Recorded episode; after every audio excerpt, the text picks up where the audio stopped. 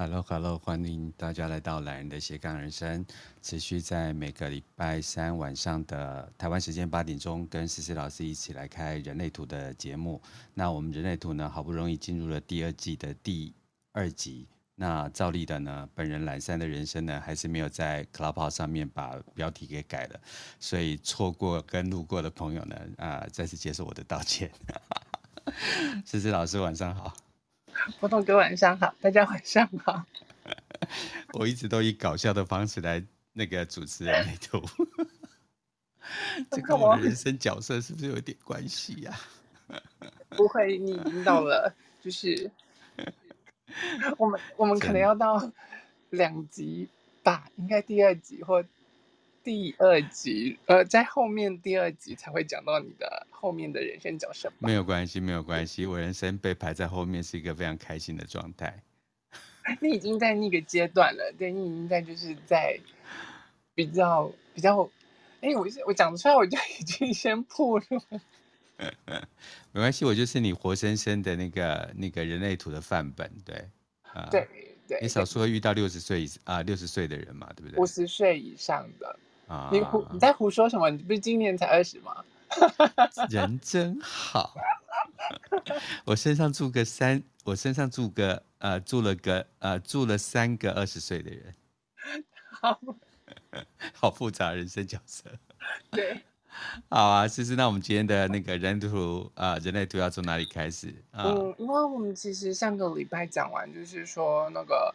那个呃人人生角色部分前言的那个部分了，嗯，对，我们很认真的把前言讲完了，对，对，其实我们今天就可以从每个爻的基基本的那个，我们介绍六个主要的那个角色嘛，然后我们就会从这六个角色开始正式做切入，嗯、因为我们上个礼拜只是简单的讲一下而已。对啊，都只讲了一楼、二楼，住楼下、住楼上的事而已。对对对，就是讲了一楼、二楼 的这些事情，然后把它分成跟所谓的 不在乎别人的人。我我没有讲二爻是铺路狂哦，真的，你不要这样。我活在自己的世界，拿来管呢？对，嗯。好，那我们就要麻烦啊，思思老师。好，因为我们上个礼拜后面讲到，就是说，其实我们的基本人生角色的这基本六个爻，六个主要的角色啊。它是源于第十号闸门，也就是第十卦嘛，对，那个履卦的那个部分。那在人类图当中，十号闸门呢，也就是我们我们所谓的自我行为的那个部分，它是从这呃这个卦象第十号闸门这边衍生出来，它的六条爻衍生出来六个人生角色。那很妙的一件事情，是因为十号闸门在我们之前有讲过，它是那个人类图当中十个爱的闸门其中一个嘛，嗯，它是关于就是嗯。这整个世界大体的，哎，不，不是大体说，就是整个 宇宙跟比较大爱的那个部分，对，然后跟我们个人 小比较小爱的那种，就是关于个人之爱的那个衔接的那个闸门这样子，因为它是关于四个四个宇宇宙之爱，我在一直在讲大体之爱什么？你最近怪怪的哦。我就是最近比较忙，然后忙到会有点昏头这样。好，没关系，我们都了解的。就算不忙，我们也会很强的出现这样子。我我 我不忙的时候比较没有那么强，但是容易有时候会大舌头，会咬住这样子。对，会咬住哦。哦，哎、欸，不是不是那种，不是那种，我们回来好不好？啊，回来回来回来，对对对啊。对，它就是十个爱的闸门当中衔接从就是呃比较大爱的那个部分，然后接到就是比较个人自爱的那个闸门。那十号闸门当然就是、嗯、它是我们的自我行为、自我呃自我个人行为的那个部分。嗯嗯，所以呢，它就是分成十条爻嘛，那也就是六个主要的呃主要的人生角色。那在呃在易经当中，那个履卦的意思啊，其实它就是有那种鞋子的意思嘛。嗯。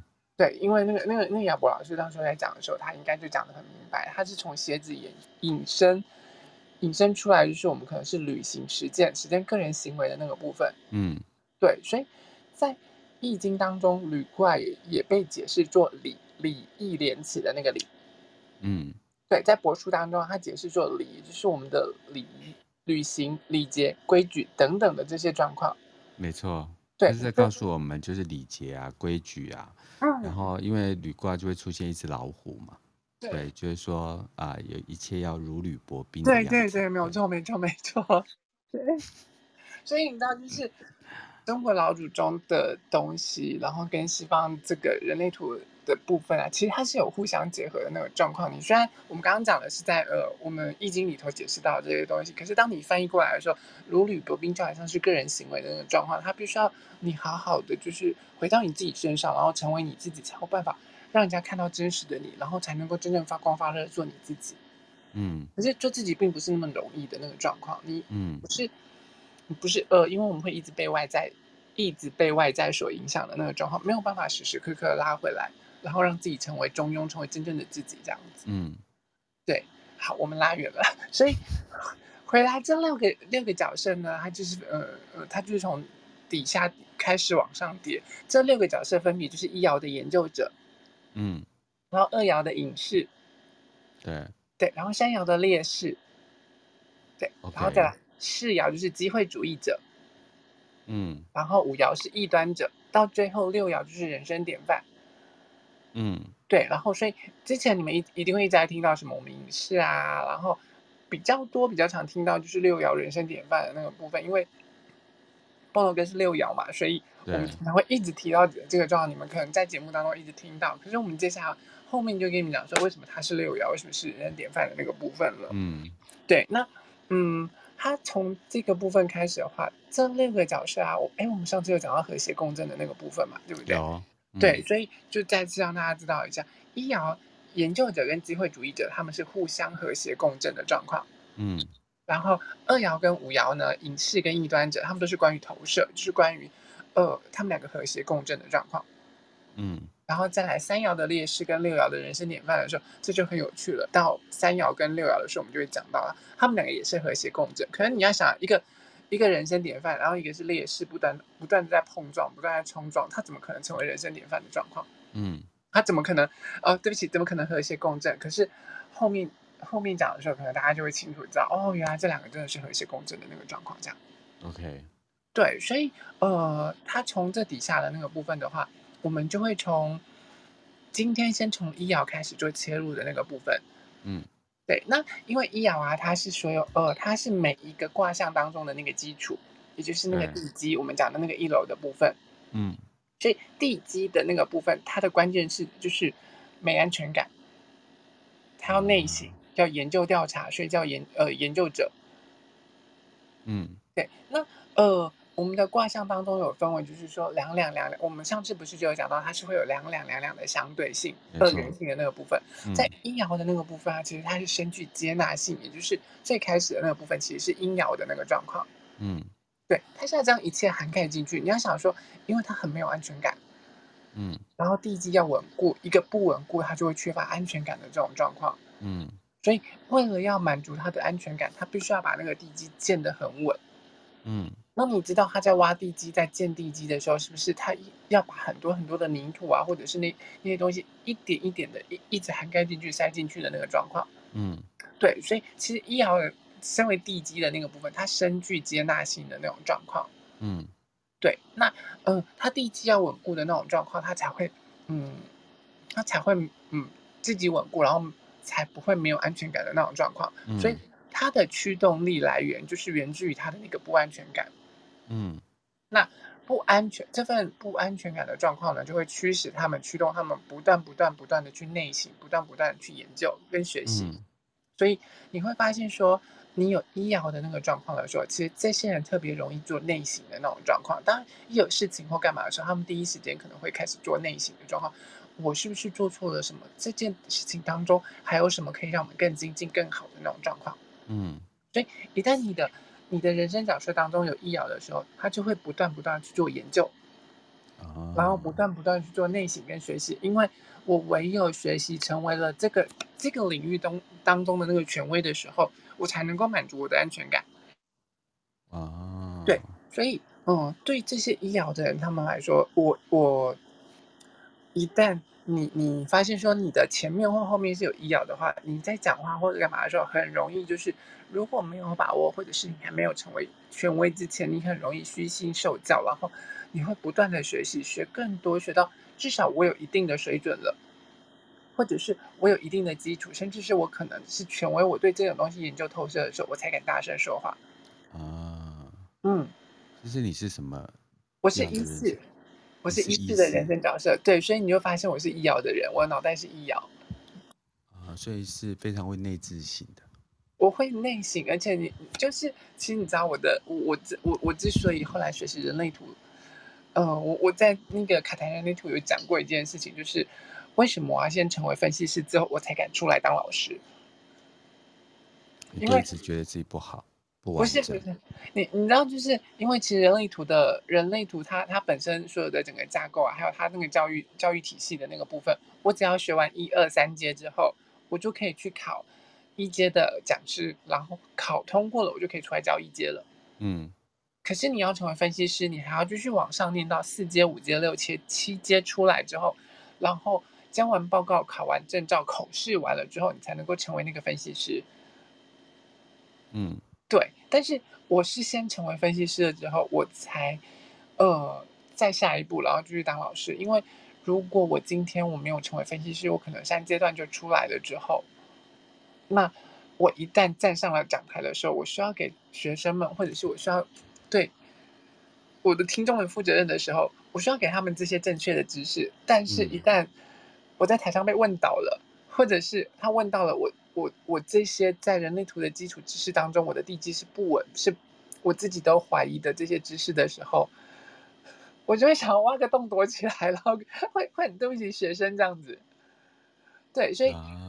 嗯，那时候我就说，我我为什么成为分析师？就是因为到了分析师之后，我把这学问至少从一阶到七阶这边，我已经成为分析师，有有大部分的学问是我能够理解，我能够了解了。那在这更基础的知识上面，我出来教导人类图的时候，你们有什么问题，或者是大家有什么问题在问我的时候，我可以非常清楚的区分出来，然后来回答这个问题，也不会给学生或者是给其他人错误的知识，这样子。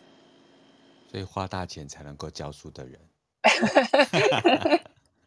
不是我的意思。可是我的问题是，如果你依然在台上被问到，那怎么办？呃，我还是会在台上被问到，因为如果其他人问到相关研究所的问题，例如说 DDP 那个我们人类图上面是箭头的那些东西，或者是你的那些 color tone base 的那些东西，甚至是人类图里头的一些基因学、遗传学、宇宙学、运动学等等这些东西，那其实。都是我还没有学习过的，甚至像另外一个那个 BG Five 的那个商业商业学，然后社会心理学等等的这些东西，我通通都没有学过，因为那那还需要另外其他的证照啊。对，所以如果问到这些的话，我还是会被问到的。可所以如果他他会再驱动你再往前吗？再继续花钱下去读？我。我接下来的状况，因为我会从我一一阶老师教完了之后，我会去打二阶的老师嘛，然后二阶老师继续教教教到上面的时候，我自己给自己的目标是到三阶的老师。那至于之后四五六七阶有没有后续的那个部分，等走到了再说吧。时间好远哦。对，我们回到一爻，就是呃，就是不想被问倒。对，对就是、然后因为这是大家的地基，对，所以就觉得不想要误人子弟，然后收人家钱，却没有办法解决学生的问题，这样子。对，你就会发现说，我不在在学习自己喜欢的事情啊，或者做什么的时候，他都要深入研究，这就是医疗的特性。哎，我有一个问题，哎，嗯，像这样子的人，会不会把自己看得比较小？嗯嗯嗯嗯。就你可能有六六分嘛，但是只把自己看成一分，不会也不会，就是你用六分的东西来做一分的事情，不会耶，因为你知道，其实，啊、呃，医药的部分是因为他没有安全感，他的关键字是没有安全感，所以他要深入研究，对不对？嗯。可是，一旦我研究透彻了，那那就不一样喽。那坏掉了易遥呢？不是坏掉易遥，那就不一样了，因为 我我的地基已经稳固了。我稳了，所以我清楚知道跟研究完透彻的这个东西的时候，当，呃，他就会成为这一方面的权威。这时候，医疗粗暴的那一面就会出来喽。啊，对，因为医药医药，因为它是地基，所以它比较低低，比较我们讲的比较难听一点，比较低的，因为它也比较底下嘛，比较实际，比较实际，比较直接。嗯，所以医疗跟你很多时候你会发现医疗不跟你拐弯抹角，他都跟你直接来，直来直往。啊，对，因为我比较直接，比较低。然后医疗的很多事情其实是关于强跟弱。对，嗯、它是一种呃情绪波上，那那那情绪波幅的那种震动。我遇强则强，遇弱则弱，遇强则弱，遇弱则强。这些都是医药的可能性在。这、啊、就是什么自负跟自卑之间的差别。他对他真的，在我可能对我自己感到不安全感，或者是在这一切没有安全感的时候，我可能会强烈的内置型啊，然后可能会呃，因为我感到不安全，然后不清楚这些东西，所以我会感到哦，对，好像这些不是我的。我的所能所长，所以我会虚心接受，我会虚心受教。但是当我成为这里头的权威的时候，那你没有办法说服我，那我不会感到自卑，我会展现出我的霸道，甚至是会，呃，会展现出我独裁的那一面。我我们来玩一个时事梗，哈？什么？你认为芭比是是几摇的人？你去看电影？我还没去看电影，我还没去看芭比的电影。这全世界都变成粉红色的了。我也我只有玩芭比的那个，然后没啊，对，App 没有那个。你玩芭比的那个，这样听起来怪还是肯尼的那个？呀，我也是玩肯尼的，玩芭比的，刚刚不是啊。好，这个我是说玩芭比的 App，你们不要想歪了。最近大家重新省思，就是在这几十年后重新再看芭比这个议题。嗯，对，那我觉得其实是一个很有趣的观点，就是以前都觉得玩芭比的人就是啊、呃，就是呃呃非常的女啊，对，或是非常的娘啊，嗯，然后就是属于假掰啊，嗯，这些东西，那现在又重新定义了这件事情，对，啊、呃，所以我很喜欢最近在谈的这个芭比的议题。那等你看完，我们再来看芭比到底是是几摇这样子，几摇人。好，好，好，那一瑶还有没有什么要跟学员补充的？我们才刚开始。对。对，所以所以我们是不是又要再做三十二集啊？没有啦，没有，没有，没有，我们没有做这么多。我今天至少要把二爻讲完，我觉得。对，不行，不可以那个。呃，如果有有时间，我们就赶快进展到三爻去。对，我们要跟大家拖着。我也没有要你拖啊。不是这种拖啦，反正。我们好来继续来，我们来讲医药啊。对，所以嗯、呃，我们刚刚讲到医药，不管在做事情的时候，他们都要深入，不然他们永远不会感到安全的那个状况。嗯，所以教育对医药来说极为重要。对.因为教育啊，学习对他们来说是稳固他们的那稳固的那个状况，稳固他们安全感的那那那一块。嗯，那唯有透过学习的这个能力，才能够引发出一爻他们真正的潜能。OK。对，因为对他们来说啊。如果他们学的越多，知道的越多，恐惧就会越少。对，对我们，我们最害怕的就是恐惧的人。我们最害怕、最恐惧的其实是未知嘛。对。那当我知道的越多，我恐惧的就越少。那我恐惧的越少，我就会对我的人生感到越安全，就不再容易迷失在那些恐惧、担心、害怕当中了。嗯。所以，呃，对这些一爻来说，他最最关键的那个地方是没有安全感。然后，所以会驱动他们去内省，会去做研究调查的那个部分。嗯、所以啊，对他们来说啊，这些医药的关键字就是同呃是内省，然后呃是没有安全感、研究调查之外，那他们真正的恐惧是恐惧自己不如人，害怕自己跟别呃比不上别人。嗯，对，因为一他他他，你知道医药是在地地基的那个地方，我是从底、嗯、最底下往上看，嗯，所以看到别人都是个。都是比连连二爻的人，他看都比他高哎，都比他高，都在都在上面。所以他一点一点一点的是往上看的时候，他是往上看其他的人的。嗯，对，所以他会害怕说他自己比不上其他人，唯有他稳固的那个基础的时候，他才能够穿越这个课题。对，嗯，那因为不安全感会驱使他们寻求权威，然后驱使他们呃开始往前走。然后等我一下。那个思思的爸爸又来找他，我觉得从不同的角度啊，不同的呃命理工具啊，或是身心灵工具来观察一个人，对我们现在来讲其实是蛮好的。然后不管大家选什么，你就是捡一片宇宙来协助自己看看清这个这个世界的方法。那是否要跟着这个角度去走呢？那每一个人都还是有自己的头脑跟逻辑中心哈，所以内在的呃驱动跟所谓的外在的需求啊，这个东西自己要去平衡一下。其实你回来了吗？爸爸走了吗？对，哦，好，有，所以所以对啊，就是呃，不过刚刚刚刚讲的，就是当当然在人生角色那个部分，我们每个人跟每个人的外衣是，你可以去看看那呃，在人类图的那个部分呢。很多时候，你可以不一定，因为我们主持也讲过一句话，你可以不一定要相信我我说的，但是你去看看，跟你像不像，你愿不愿意去实践看看，啊，为你的人生能带来什么样不一样的的改变，那才是真的学习人类图的那个、嗯、那个精华所在，这样子。所以，就像波诺哥刚刚在讲的，很多命理工具啊，你都可以去看看，然后去听听看，去研究看看。可是，真的愿意去做或愿意。这些东西能够带给你什么的，只能够回到你身上去看这样子。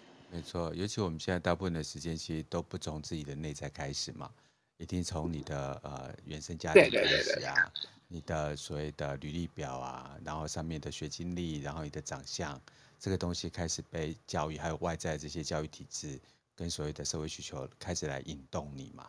可你走着，你就觉得你开始觉得不开心了，或是你在觉得说，哎，怎么我的人生怪怪的？或者是你觉得说，哎，我好像嗯没有很喜欢我现在的生活，那尝试的去打开一个命理工具，然后做一下自己的呃，在我的呃教学里面，我我我谈的是灵魂校正，就说你稍微看看你现在呃外在的样子跟你内在的样子相不相近。如果你长成一个你很喜欢的样子，那 go for it，走吧，go go go。如果没有的话，你就尝试着去了解一下。嗯嗯嗯，好，这是我们继续，我们一摇着这样讲下去讲不完，对，好，对，所以我们回来就是不安全感会驱使着他们寻求权威，甚至让自己成为权威，嗯，那他们就会用内省跟研究的方式来做进行，嗯，对，以至于他们我们才会讲说他们是研究者，他们是内省，可是你知道，就是说这个卦象履卦，呃，这个卦十点的那个十点一这条爻，它的本。呃，本意它的名字叫谦逊，嗯，对，所以其实你就会知道说，关于医疗的那个部分，他是谦逊的研究者，嗯，他需要稳固的地基，然后再继续透过一点一点的往上建构，然后再继续，嗯、呃，下山窑全部都建构完了之后，再开始往上山窑开始去扩张跟普及的那种状况，嗯，那对医疗的人来说，因为呃，他是他是研究者，他是收集收集者，他需要他一旦恐惧、害怕的时候，他他就在收集资料。那对医药的人来说，如果他对你感兴趣的时候，其实他就是在研究你、收集你、收集你的那些资料。所以，嗯，你知道医药的人他们在谈情说爱的时候，他其实他们是相当直接的。怎么直接法？他们其实就像山顶洞人一样，他们就是不跟你不跟你玩玩那一套。如果喜欢你的时候，以前以前那些医药的人，他真的喜欢你的时候，他就把你敲晕了，然后带回去他的洞穴里头。然后开始研究你。今天早上我跟呃云伟老师在开呃昆达尼，我们在讲铜锣呃声音疗愈这件事情，嗯、他还是说呃就是回到猴子的样子，棒子打了就把你拖回去。嗯、一个讲猴子，一个讲原始的。对，就是对对他们这些人来说，因为原原原始原始的、呃，他们就是很直接的。你看原始部落的、嗯、的那些人，他们。对彼此感兴趣的时候，他就是要么就是敲昏你，嗯、要么就是被你敲昏，然后被你带回去研究，这就是医药的方式。对，对，所以他们他们习惯是用谦逊的方式去研究你。他对你感兴趣的时候，就是会在研究你。所以，嗯、呃，其实当你在跟他诉苦，或者是聊天，或者是干嘛的时候，你会发现医药他们的本质蕴藏着深刻的同理心。啊，对，你会觉得说，哦，这些人好像。很很很有同理心，很努力在听你讲话，或者在听你听你的那些东西。因为你知道，呃，我我们如果在看所有的卦象的时候，六十四卦它其实每一个每一个都都是有 DNA 相关的连续性在。所以你要你要明白所有卦的本质的时候，看每个卦的医爻，然后每个卦的医爻都有它的连续性在。对，老师再说清楚，也就是说，比如说十卦跟十一卦的医爻。都有不同的吗？的它的意思跟本意虽然不一样，但是它都有它的连续连续性在。就像十点一爻，十点一爻它是研究者，是它是谦逊的部分，所以它会满足他的安全感，他会不断的研究，不断的呃专注的在研究自我个人的行为的那个部分。嗯。可是你看十三点一爻，它是同理心。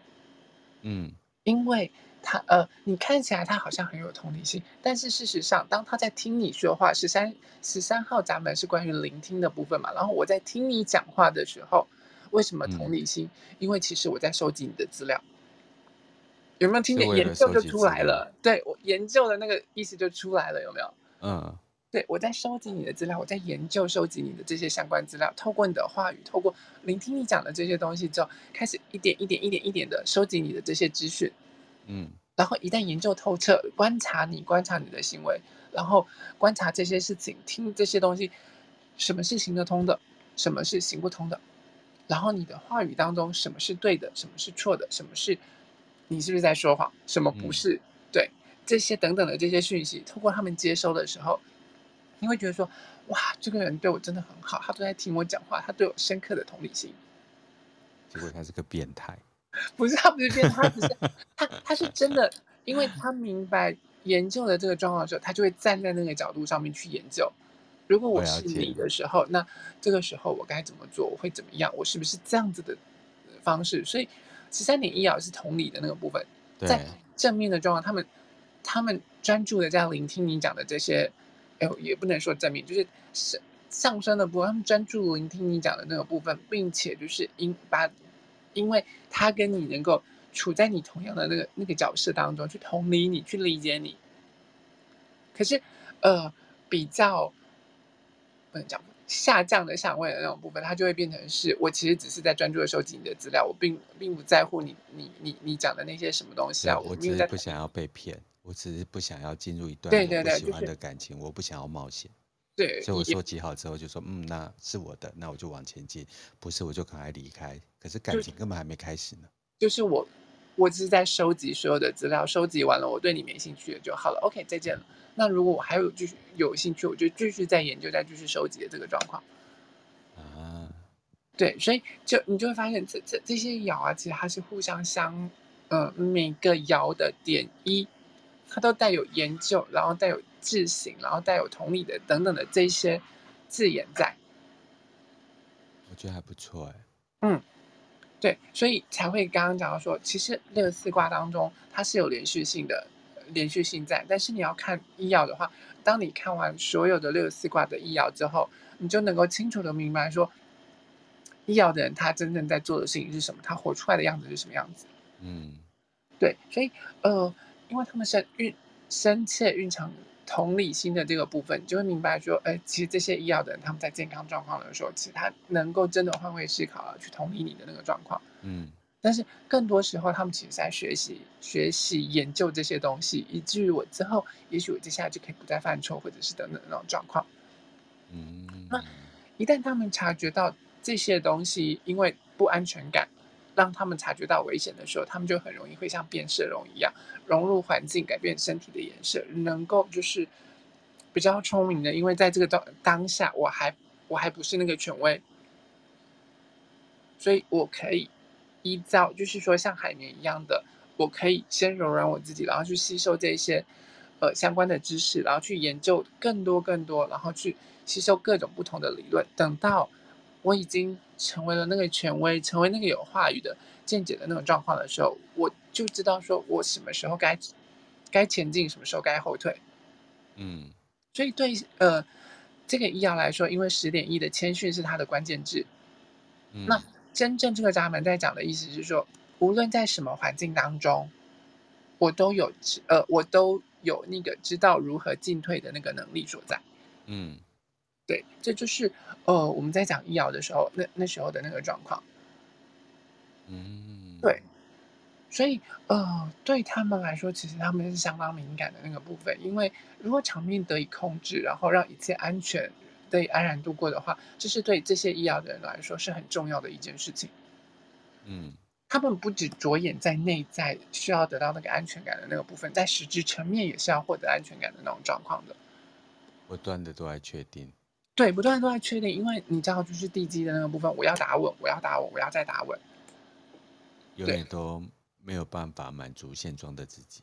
对对对，就是我，我必须要，如果如果你你刚刚讲到一一件事情非常好的那个地方，就是他们如果处在非自己的状况下的时候，他其实他们是常常感到自卑的。嗯，对，就就是他们，嗯、呃，其实在二不够好。对对对，就是觉得自己不够好，因为我自己研究不够透彻，我不是权威，我没有话语权，所以我不敢讲出去，我怕讲出去了可能会人家会觉得，哎，我我是不是不够好啊？我是我很丢脸啊，没有什么的那种状况，因为他没有足够的安全感，嗯，所以他就不敢出手。那对这些医疗的人来说，如果他们没有全心全意的在研究这件事情，他就没有稳固的基础，嗯。所以我，我我跟你讲一件事情，你你你，如果你的另外一半他的人生角色有医疗的那个状况下的时候，不管是在前面或者是后面，你们真的不要骗他，然后不要把他当成白痴在骗，因为呃，医疗的人他其实如果会成为你的另外一半，一定是他对你有兴趣，他才会开始成为你的另外一半，然后才会研究你嘛。嗯，对。那一旦他对你研究透彻了，你在说谎或者是你讲了什么话的时候。差别只在于他要不要打你脸而已。天哪，好难谈恋爱！我本来只是 window shopping 一样，带回家之后还要每天被考验。没有啦，不是那个，就是因为他，因为因为当他在研究的时候，他就是对你有兴趣，才会把你打昏，然后把你带回家研究啊。对，对，对，或者是他就是对你有兴趣，嗯、所以他会被你敲昏，然后被你带回家研究啊之类的什么的。但这样会不会很外貌主义啊？你说外貌主义就是一眼看中去打混回家，就会发现，哎，打开以后，哎，礼物长得不太一样。肤浅的是二十二点一啦，二十二点一啊，大家记住啊，大家看一下二十二点一。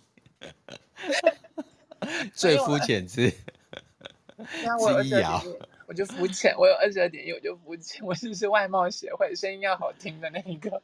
是不是？你看吧，一说就中，我没有。哎呀，你把我烦了！干嘛这样子贴标签拿掉？各位同学，我们先贴在赛斯嘛，对不对？最起码了解一个人之前，而且跟对易遥，易遥怎么这么喜欢测验你，收集资料你，对不对？他没有一定要测验，但是他会去收集你的资料，因为其实他、啊、他喜欢你的时候就在研究你，所以不要觉得说，哎，你的哪些行为举止啊，易遥可能都知道得很清楚，或者是你在哪里或干嘛，他可能每一次会去知道你的行踪或干嘛，可是对他来说，可能只是刚好而已。然后你就会觉得，妈的死变态！你是不是一天到晚没事情做啊？这边研究我今天去跟谁见面，或者是干嘛？可是那是为了，呃，他要满足他内在的那个安全感。他唯有安全感了，然后他才能够放心的，呃，在这段关系当中让你去做你自己，然后让他做他自己。他把你研究透彻了，知道清楚了你的状况的时候，他就能够放心的让你去。去呃，去玩也好啊，去干嘛干嘛干嘛，去做你自己等等的。嗯，对，所以呃，在在这段关系当中啊，对易遥来说，他需要的是足是足够的安全感。一旦安全感被满足了，他就不会干涉你过多。好，那我们继续。我现在正在收集跟研究，呃，跟我一起共同主持节目的医疗。我用易遥的方式来对付医疗。所以，呃，其实如果回到每个人的人生策略，还有他的权威在做决定的时候，嗯，他会协助医药的来来做出正确的决定，嗯，然后对医药他们来说，同只要同一时间一次专注的完成一件事情，会对于他们舒缓自己的焦虑非常有帮助。OK，对，因为他在专注的做研究，然后专注的在做这件事情的时候，他投入在那个状况的时候，他会非常的。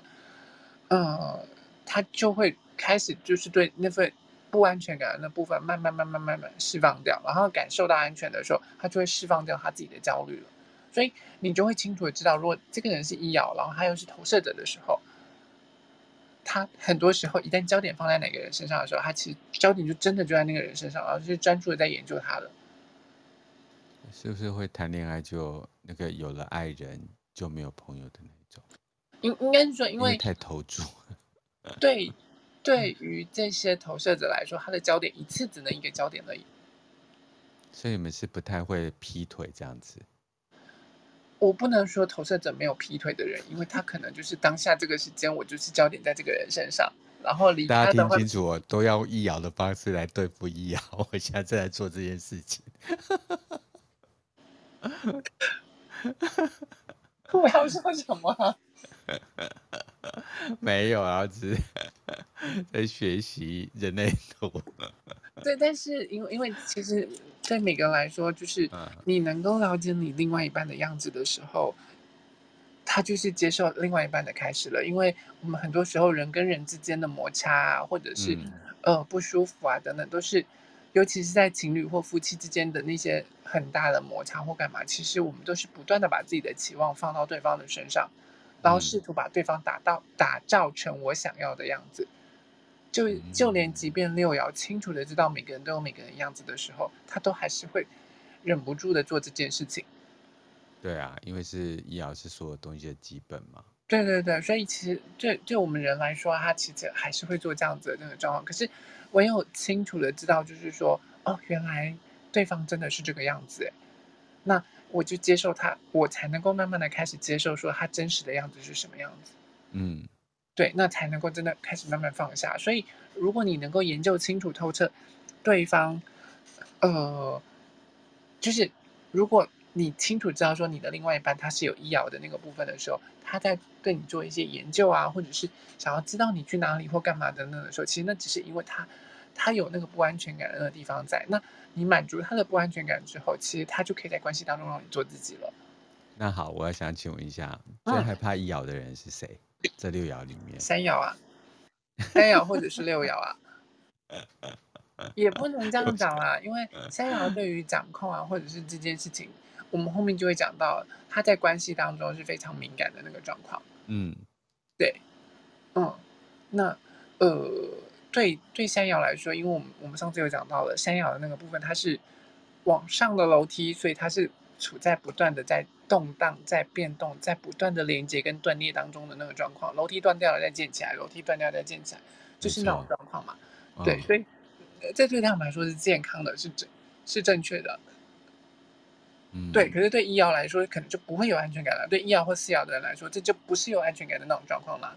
嗯，对呀、啊。什么？我跟你好好的，我今天明明跟你好好的，为什么你隔天突然给我失联不见了？你怎么了？发生什么事了？然后我们就爱失联了，然后对，就然后一瑶就会很紧张，因为他的安全感，他的那个不安全感被挑起来了。我现在终于知道，我会跟一瑶的人好好当朋友。怎么了？就是我很怕被抓住。没有，其实只要满足他的不安全感，呃，满足他的那个安全感的时候，他知道你你你是什么状况的时候，他就可以放任你去做了。好。没有关系，所以这对易爻来说，祖师爷就给易爻，呃，一句话说，那个如果在挂的那个本质上面，如果你清清楚楚的知道那个架构上面，然后有那个稳固性在的话，那就没有问题。可是如果缺乏稳固的基础的话，那对易爻来说，他就没有办法再继续了。那如果是易爻的小孩怎么办？你说易爻的小孩是谁？嗯，所以我们之后才会有那个人生角色的那个教养课啊。啊，你知道，就是你我我们我们只是简，我们上次之前讲的那些类型的那个部分，教养有有类型的教养，然后教养有能量中心的教养，我们都是在我们都是在前面一阶的时候，在课堂当中都会讲过，对不对？没错。对，所以你以为这只是教养的那个部分，但是那只是教养的初阶，那再来人生角色就有人生角色的教养啊。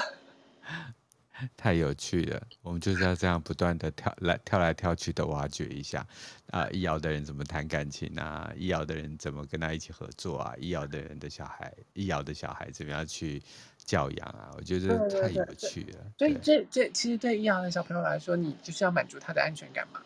嗯，对。然后我们刚刚其实有讲过，教导他们不断的学习跟教育的那个部分，对他们来说其实是重要的。嗯，教育对他们很重要。嗯嗯嗯嗯嗯。好，那我们继续。我、哦、我们继续四十分钟讲了一爻，我还有办法把二爻讲完吗？在考验你啊！讲不完哎、欸，我我跟你讲，没关系啦，我们不要有没有讲讲得完，讲不完这件事情。我们要让每一集都精彩，对不对？对对，所以你们知道今天如果二爻只有听一半的时候，就这样子喽。啊，没关系啊，二爻可以做八集，因为本人就是二爻，我就咬死他的，对。对你你你的身体层面是二爻的状况。对，所以所以我们大概去讲一下，如果你的你你就会知道，我们那时候在讲荐骨的时候啊，讲到说什么样的剑骨不容易发出声音嘛，对不对？嗯。有没有记得讲到就是说，如果你的那个脑袋黑色的那个地方是一爻的人，剑骨不容易发出声音。嗯。就是这里了，就是这边了，嗯、因为对这些这些呃黑色就是脑袋是一爻，那个前面黑色那个是一爻的人来说，嗯、像一三或者是一四的这些人，嗯，如果。荐骨发出声音的时候，那是他们，因为我没有办法控制我的剑骨什么时候要发出声音，对什么事情有回应。对啊，对，那万一我对隔壁的老王有回应怎么办？那那那就会也引发出他们很不安全感的那种状况。啊，对，所以对对这些人来说，头脑一摇的人，他们比较那个剑骨比较不容易发出声音，比较不容易回应，就是在这里了。嗯，因为对他来说没有安全感啊。对。嗯，那一旦没有安全感，他就发不出声音。所以对付这些人最好的方法就是趁他不注意的时候，趁他在做事情、专注做事情的时候，突然问他封闭式的问题：“你爱不爱我？”对，他的脑袋还没有办法在那个零点零一秒的时候介入的时候，哦、不是你爱不爱我，是你爱我吗？对对对对。他说不爱，如果他就看看看看看的时候，你听到嗯。然后你还很亲切跟跟他讲说，你为什么要敷衍我或干嘛？可是你要知道的是，他他当下的那个嗯，其实是他剑骨已经发出的那个声音了，代表千言万语。对，那那个剑骨的那一声，可能代表了千言万语。你不爱我吗？对，嗯、所以所以其实你在问我吗？等一下，没有，我很喜欢戏弄一爻的人。这是我们继续。对，所以所以就是，对，我突然对，好，我们继续来。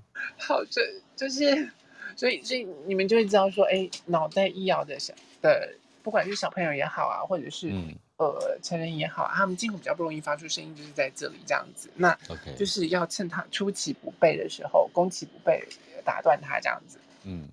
对，那再来我们就来到二爻的那个部分了。嗯，对二爻来说，因为我们那时候有讲过说，它其实是一楼的那个空间嘛。嗯，那我们那时候有讲过一个故事，就是说所有的人在房子的外面正在做大游行的那个部分，然后房子的这这座房子的一楼的那个客厅是一个呃广大的空间，然后一个漂亮的落地窗。嗯，但是这个落地窗它其实是没有窗帘的那个状况。嗯，所以二爻的人呢，他刚好回到家里面之后呢，他就立刻把衣服全部脱光光，嗯，然后裸着身体，然后在二，嗯、在他自己的空间里面，这个一楼的那个空间里面走来走去，因为这个落地窗是他里面看不出去，但是外面看得进来，嗯，所以他不知道外面的人把他看光光了，嗯，不知道外面的人都知道说他在做什么，对，可是他自己在里面就是专注的在做自己的事情，做自己喜欢的事情，嗯。对，所以这就是二爻。嗯嗯嗯嗯，就是这样说，嗯，所以二爻是关于这样子的投射，大家看得很清楚，知道他在做什么，知道他有什么样子的的那个状况，知道他他有什么长处、什么短处，或者是干嘛，所以大家看着他是这个样子，但是他完全不知道，他只是专注的喜欢独处在自己的世界里头，享受自己的快乐时光。其实我可不可以请教一下？嗯。不知道跟不在乎有同样的。你说不知道跟不在乎吗？嗯，不一样。还是我们通常都是不知道，并不是不在乎，知道以后就在乎。并不是不在乎，而是不知道。啊。更多时候，其实二爻是躲，是躲，呃，躲在自己的空间里头，做自己喜欢做的事情。啊。可是你知道二爻，我们刚刚讲了嘛，十点二它是隐士。对。那你知道这些隐士，它是需要被召唤出来的。召唤出来，然后去为很多人做一些事情啊，或者是干嘛，利用他们的天赋长才去做这些事情。所以其实他们是深具创造性的。他们的所以他是隐士，但是他啊，呃、他需要被召唤出来做事啊。期待被是期待吗？他不期待被召唤出来，他只能被特定的人士召唤出来。哦，所以是别人的召唤兽，但是并不是每一个人都可以召唤。对，不是每个人都可以召唤。如果你不是他对的人，他就就没有办法召唤他。你要二对的人有谁？二号二爻，你说二爻对的人吗？对。呃，二爻对的人，其实最容易来召唤他的人是世爻啊。世爻，因为你知道倍数，也不是二的倍数，因为世爻，我们讲到后面的时候就会讲到世爻是机会主义者，是大家的好朋友。然后世爻的人是很友善的，所以这些友善的人能够靠近二爻，慢慢的进入了他的世界，那才能够把他召唤出来。因为我们等一下讲到二爻的时候，就会知道，对二爻的他，他身具创造性，他是要向外拓展，把他的才能贡献出来的。嗯，但是因为是外在的人把他看看光光嘛，所以二爻是关于投射，嗯，关于天然性，关于天生好手，嗯，他有很多东西其实是很擅长的，嗯、但他不知道自己擅长什么，嗯，然后旁边人都看得很清楚，他擅长什么，他的长处在哪里，对，嗯。对，因为我们刚刚讲了嘛，他是在里头被看光光的，他是在房子里头，嗯、一楼的空间里头被看光光的，但是他看不出来，嗯，嗯，所以当一旦他发现他被人家看见的时候，他是害羞的。你知道脱光光的人被看光了，他能不害羞吗？不是啦，我们要看那个画面，对，就是那个比喻，对，我知道，对，现在他是害羞的，他是需要被召唤，可是二爻的，对啊，如果有人跟我讲说，哎，波诺，我觉得你很棒哎，然后我就开始害羞。对，然后如果就是就是讲到你的长处啊，或者是干嘛的时候，可是你要知道一件事情，二爻害羞是他们的保护色啊，嗯，因为他们专注的在做自己喜欢做的事情，他们不知道别人在看他们。那唯有透过这种害羞、欲拒还迎的这种保护色，才能够更激起许多人来敲他的门，然后把他召唤出来。这好孔雀啊！其实我可以请教一下，你所谓的害羞跟骚包是同一个语词吗？不同，不同，不同，是真的害羞，不是，不是小卡车，对，真的不是。那到底是哪一个摇好摇卡车？那个摇小卡车啊？我倒是没有看过那个那个摇小卡车。如果真要说是摇小卡车的话，是五爻吧？因为五爻是真的诱惑者。啊，我知道。对，我们讲五爻的时候，就会讲到他。你知道他们两个共振是投射吗？呃，对。对，可是二爻是。大家知道你怎么样，所以投射你嘛？嗯，可是五爻是大家不清楚你是怎么样的，所以对你带了很多很多的幻想，然后对你有各个各各一个层面方面的投射嘛。我们我们才知道无聊，不一定，不一定，不一定，对，不一定。你你小看五爻了，我跟你说，你没有进入我挖给你的，没有，你真的小看五爻了。跟你讲，五爻已经是这个卦象顶端的那个部分了，好不好？好好好好好，对，所以。所以，呃，二二爻人他们他们的关键是投射，天生好手，害羞，他们需要被召唤。嗯、可他们独处，嗯、他们其实喜欢的是独处，还有偏执。没错，对，他们其实很偏执的状况。可是我想请问一下，那怎么样召唤二爻？嗯、我们等一下就会讲到为什么 怎么召唤二爻了。对，因为对他们来说，他们只想独处，只想做自己的事情，嗯，站起身做自己喜欢的事情，不想被打扰。嗯。对，所以你会看到，你会觉得二爻很民主啊，或者是什么，在说二爻当中的那些呃卦象里头的那个二爻的词啊，关于什么民主主义者啊这些状况，是吧？我只是跟你讲，屁啦，赛啦，他们才不是 民主主义者，他只是因为我我我不想要你来打扰我，所以我会显得很民主。OK，没关系，你说的都对，对，就是那样就好，你你去做你自己就好，只要你不要来打扰我，不要来烦我。真的耶。这 就是二爻，所以你会觉得他们很开明、很民主。因为我收修完你，我就可以回家了。对，我就做自己的事情。对对对，我就可以再回，我就是可以独善其身，做自己喜欢做的事情，然后不会被人家打扰啦。所以这就是，就是他想要做到的这件事情。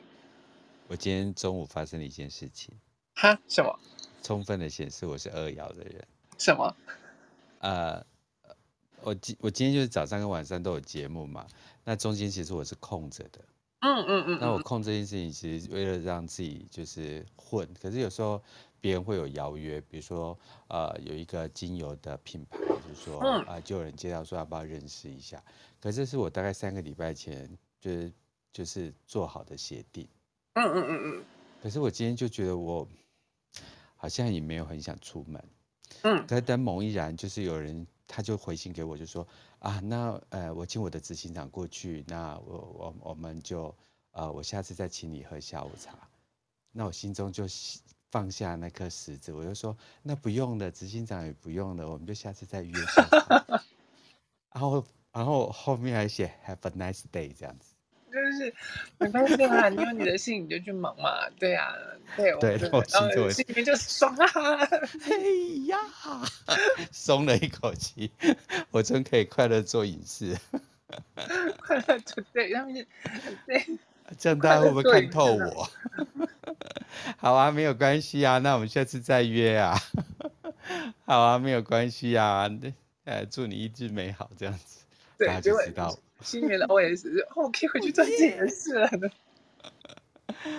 好，那试试我们再继续。我们这样都被大家看透、摸透了，好吗？真的。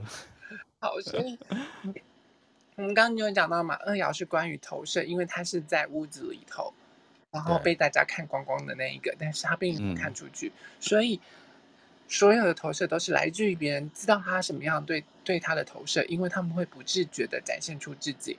不自觉的展展露出，展露出他哪里的长处，然后他擅长什么，嗯、这是一股关于创造的这个力量。嗯、所以，关于二爻来说，我们就常会讲到，二爻是天生好手啊，他们的天生很厉害的那个状况，他们就是自然而然在某些领域上面，他们就自然而然就会了。嗯，所以你不要去问二爻的人说，为什么你这么会这么厉害？如果你问一爻的人，告诉你说，哎，为什么你这件事情可以做好做成功？李想就会从头到尾开始跟你讲说，因为什么什么，所以什么什么怎么样。我花了八小时读书，你不知道吗？我看了四个频道六本书，我才来讲这一套东西的。对对对对对对对，所以我就我研究透彻，我才能跟你讲。然后如果你去问一个二爻说，哦，为什么你你这样子做，你这样子就做会就会了，就做成功了，是怎么做的呢？二爻就会开始支支吾吾了，啊支，我不知道，反正就这样就会啦。啊，我对对对对对。对，我就是天然就他就在这些某些领域知道，他们是自然而然就会了，但是他也不知道自己为什么，所以你要去你要他去解释他自然而然就会的东西的时候，他就会支支吾吾了，他就不知道该怎么跟你做解释。啊，我就灵媒啊，对对对对，我也不知道啊，对啊，我就通灵啊，不然你要怎样？对对对，对，所以对对他们来说，这些领域。可能是自然而然就会的，嗯，那他们也不知道自己为什么会。嗯、可是，在其他的某些方面来说，因为对他们来说是天生好手，他们也有可能是天生笨蛋，也有可能是天生天才、天生运动员、嗯、天生蠢蛋、天生蠢材之类的。你不要趁机骂我啊！我没有，我没有在骂你们，我没有趁机捅你们。我是在讲实话，对，我就是会的很会，不会的很不会，然后我就活到这个状态，就是六个人，就是呃。就都可以。对，所以所以他对他们来说，他们不就是天生好手啊？什么是领域就是会。所以对二爻来说，他们不是零就是一百。这些人不是零就是一百，他们没有中间值。所以你知道，啊、跟六爻呃跟二爻的人来说，他们在交朋友或者是喜欢喜欢一个人的时候，他要么就是真的很喜欢你，然后不喜欢你的话，就是你怎么敲他的门，他都不开门。真的耶。就是零或者是一百。所以我们讲说。二爻的人交朋友或者是交情人的时候，要么他就不开门，然后就是一直装作很害羞、很害羞啊，然后呃不好意思啊，很民主啊，很有礼貌的拒绝你啊。哦，没有啊，没有，他的礼貌其实就是他在拒绝你，而且是冷冰冰的把你推出去的那种状况。嗯，这就是二爻。他，但是一旦他没有礼貌了，就是我这个人不随便，但我随便起来不是人啊，不是啊。不要看我好欺负啊，凶起来就知道啊。对，就是就是二爻的人，他要么就是不开门，不带你回家，然后不跟你做朋友。他一旦开了门，就是一路开到底。一旦你第一次回家，就带到他的房间里了。这就是二爻的人，让你下不了床。我跟你讲，我跟你讲，很真的，就是因为他们是零到一百嘛，所以就是要么他就是害羞啊，就是一直不断的拒绝你，不断的拒绝你。然后害羞的反义词就是大胆。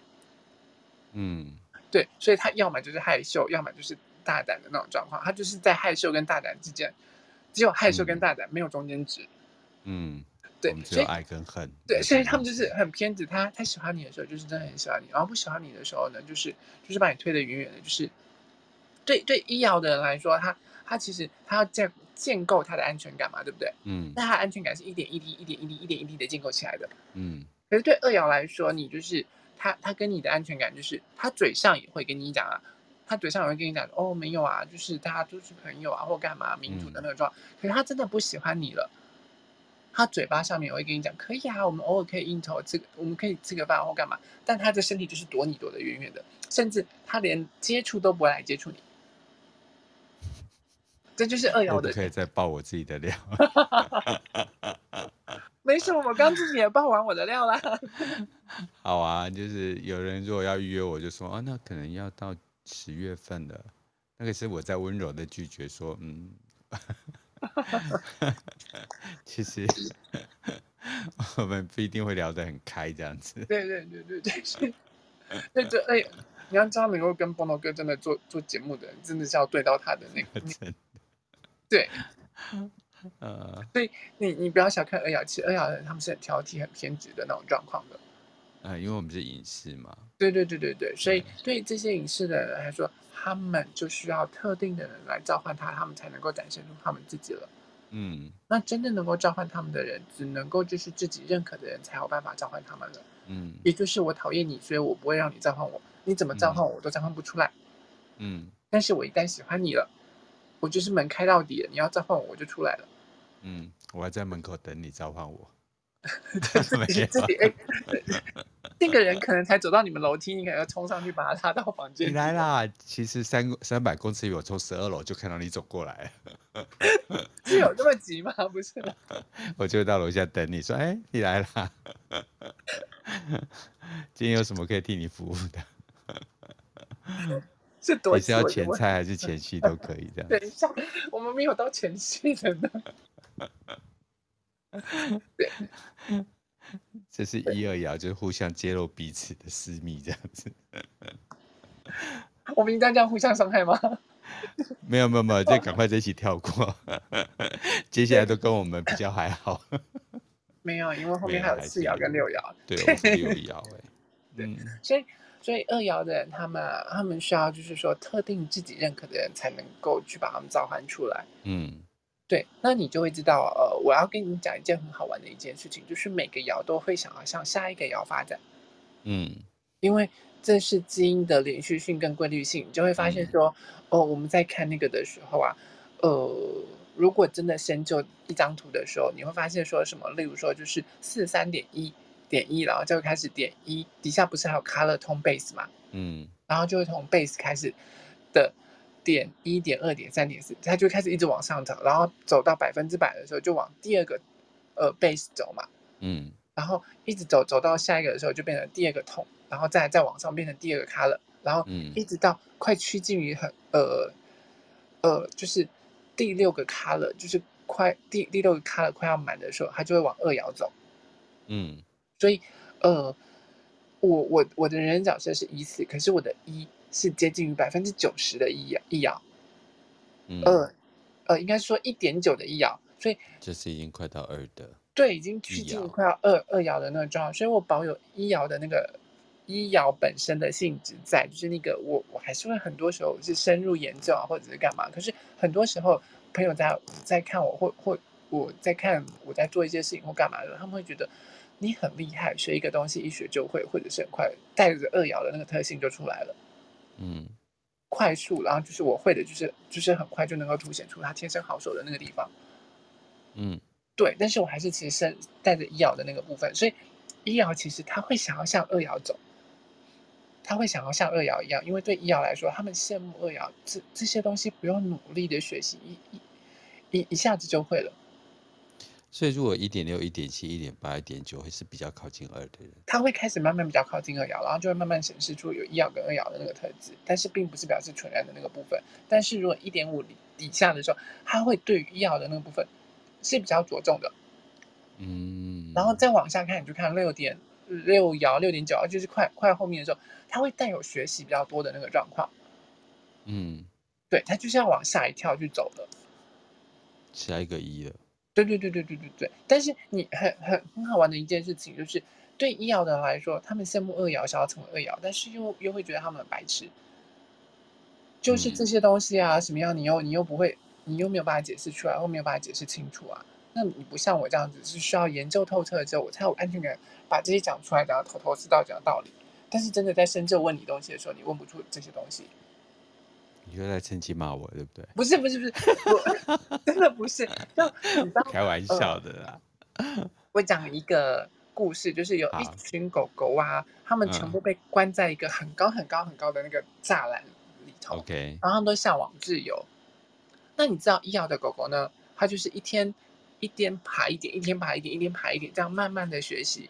嗯，直到有一天，它突然发现它可以爬到最高点，然后就要出去了。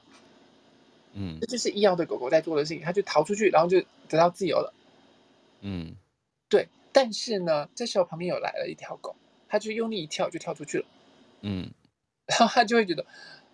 发生什么事？我我这么辛苦了，一点一点一点，点学上才才逃了出去，结果旁边这只狗一跳就跳出墙，就跳出去，这就是二爻。嗯，然后它一来就会很羡慕，哇，它这么厉害，怎么会跳出去了？嗯，然后二来心里面又会开始，干这什么鬼东西啊？他这样子，我我辛苦了这么久，然后才能够跳出来，就他一跳跳出来，到底发生什么事？怎么这么不公平？嗯，你懂吗？就是这个故事。懂。对，然后我们这个故事先讲到。讲到这里，然后下次如果我们讲到山羊的时候，你再提醒我说，那那山羊的狗狗会怎么样？啊，第三只狗要发生什么事情？下面如果有狗的，再提醒我一下。但如果真的忘了，我们就算了。好，那我们时间来到九点零二分，非常开心持续跟呃思思老师一起来开人类图，尤其是开到人生角色。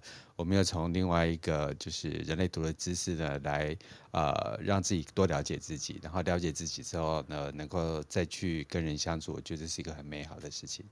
思思，我们今天节目就到这里哦。嗯，我们今天就到这里，然后我们下次再从二爻的一半开始，这样子。我以为我今天可以把二爻讲完了，没有，从来都不是这个样子的。好，再谢谢呃 Clubhouse 上面所有朋友。那结束完今天的节目，我就会把它上到 Podcast 上面，欢迎大家持续关注呃懒人的斜杠人生在呃 Clubhouse 上的节目，还有在 Podcast 上面的节目。那我们今天节目就到这边结束，谢谢大家，拜拜。谢谢大家，大家晚安，波诺哥晚安，拜拜，拜拜。